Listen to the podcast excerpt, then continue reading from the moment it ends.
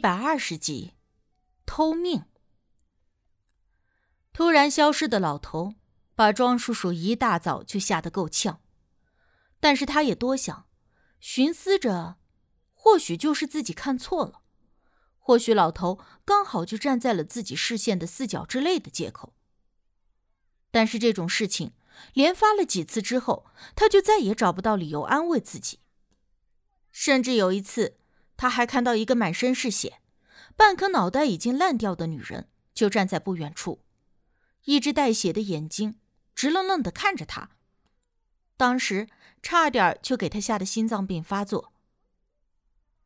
这种时不时会冒出来的东西还不算，更可怕的是，他这一个月之内开车接连四五次都出事故。头一次是刮碰到了一个骑自行车的青年，好在伤得不重。赔了点钱就了事了。第二次，差点直面撞到一个冲出马路的老大爷，虽然人没事，可是撞到了老大爷拉着的破烂三轮车，也给赔了钱。第三次，是自己停好了车要下车，刚一开车门，就又听到砰的一声，把一个骑电动车的女人用车门给撞翻了，又赔了钱。他一直这么正常开车。接连出了几次事故之后，他开车都非常的慢，小心翼翼的，生怕会再出点什么事儿。就算事儿不大，可这总赔钱，谁也扛不住啊。前天，他正慢慢的开着车，明明看到了前面是绿灯就直行，可是却突然听到有人急着连按喇叭的声音。他还在心里骂：谁这么着急一直按喇叭，赶着去投胎呢？可就在他这顺着声音抬头去看时，却见到一辆大货车从自己的右侧直接开过来，眼看着就要撞上了。老司机反应迅速，他立刻一脚油门超了过去。大货车从他车后呼啸而过，而他再看刚才按喇叭的方向，是一辆开着银杯小面包的男人。那男人停在他旁边，降下了车窗，问道：“我说大兄弟。”没事儿吧？你这咋了？开车可不能走神啊！如果要累了，就找地儿睡一觉。你刚才那一下要没躲过去，这会儿车子都给压扁。庄叔叔换了几口气，才回神过来。他说自个儿看着明明是绿灯，没想到会有大货车冲出来。那人奇怪的看着庄叔叔说：“哎，我说。”你走神了吧？刚刚那明明是红灯呢，一排车都停着呢，就看你自个儿慢悠悠的往前开。刚才那一下真是要吓死人了。那好心人看到庄叔叔没事之后，就开车走了，而庄叔叔自己却久久的没有平静下来。后来车也不敢开了，直接找了代驾司机给开了回去。他自己连坐出租车都没敢坐。直接坐着公交车回的家。而那之后，他越寻思着越不对劲。而之前听校长说起过我们学校一零四宿舍的诡异事儿，知道是我和无忌帮忙给处理的，而且还知道，就连刘队长那样的人都找了无忌协助，就让庄叔叔找无忌给看看究竟是怎么一回事儿。庄叔叔哭丧着脸说道：“哎，不瞒你说啊，小姑娘，我家里都是不信这个的。但是这一个月的事儿连起来也实在是太巧合了，简直就是可以说倒霉透顶。所以我不信也不行了。”我看着他那张哭丧的脸，忍不住有点想笑。虽然说。这一个月，庄叔叔，你确实是挺倒霉的。但如果换个角度来想，你几次出了事故都没有性命之忧，而且都是有惊无险，这也算是不幸之中的万幸吧。如果说您觉得有邪祟作祟，但我却觉得冥冥之中好像有什么东西在护着你。庄叔叔和校长一听我说这话，都追问我。这话如何解？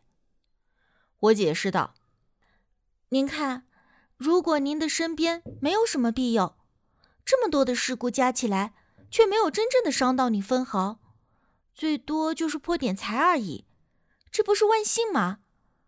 不然这些事情要是发生在一般人身上，那恐怕不死也得扒层皮呀。他二人听着，若有所思的想了想，又都说：“如果换个角度来想，好像也是这么个道理。”其实我说这话不过就是猜测而已，虽然有这样的可能性，但是我并不能够肯定。而之所以说这些给庄叔叔听，不过是想要开解他一些而已，让他别再这么一直哭丧着脸。说话间，我们便到了公寓的楼下，通电话。得知无忌已经回了家，我便带着人上了楼。见到无忌之后，我把事情的起因简单和无忌说了一下。无忌没有立刻说什么，而是倒了四杯茶。我发现有三杯都是他平时爱喝的绿茶，而另外一杯里面没有茶叶，是红褐色的液体，不知道是什么。他将那一杯递到了庄叔叔的面前，请用。无忌比了一个请的手势，我们都分别拿起了茶杯，但是庄叔叔发现自己的和我们的不一样，就问这是为何。无忌垂眸喝茶，也不做解释，我便说道：“既然我表哥让您喝，那就是有缘由的，您喝就好。”校长也点头，让他赶紧喝了，虽然他和我一样都不知道那是什么。庄叔叔皱了皱眉。犹豫了一下，端起茶杯一饮而尽。我看着他喝那东西的时候，表情有点痛苦，就猜想着应该味道不怎么样。期间，无忌一直定定地看着庄叔叔，他的目光虽然淡淡的，但是却很有威慑力，很有气场，看得庄叔叔有点不自在。喝了茶之后，放下了杯子，无忌问庄叔叔。红桃是谁？这问题没头没尾的，我听着奇怪。但是，一听到“红桃”二字，庄叔叔的手立刻就抖了一下，脸色瞬间大变，露出了一种深埋的秘密突然被人揭开了的震惊表情。你怎么会知道红桃？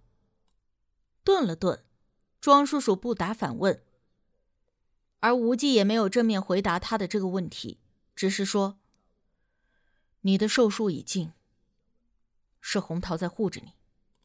我们三人一听，同时都很震惊。后来无忌就慢慢的简单解释了一下，我们这才明白究竟是怎么一回事。而庄叔叔又为什么会接连的倒霉，却命大没死？无忌说，庄叔叔本该是命绝之人，也就是说，他本来就应该已经死了。但是有一个叫做红桃的女人。或者说是女鬼，一直都跟在庄叔叔的身边，用尽了一切方法要保住庄叔叔的命。后来无忌要了庄叔叔的生辰八字，推算出了一个日期，说那天晚上庄叔叔就应该已经死了。而庄叔叔和校长都震惊地说，那天晚上正是他开车回去撞到东西，但却什么都没有发现的那一天。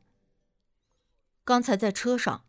虽然庄叔叔只对我简单的说了他的事儿，却并没有确切的说过他是在哪一天发生的，可是无忌却能够从他的生辰八字直接就推算出了这个日期。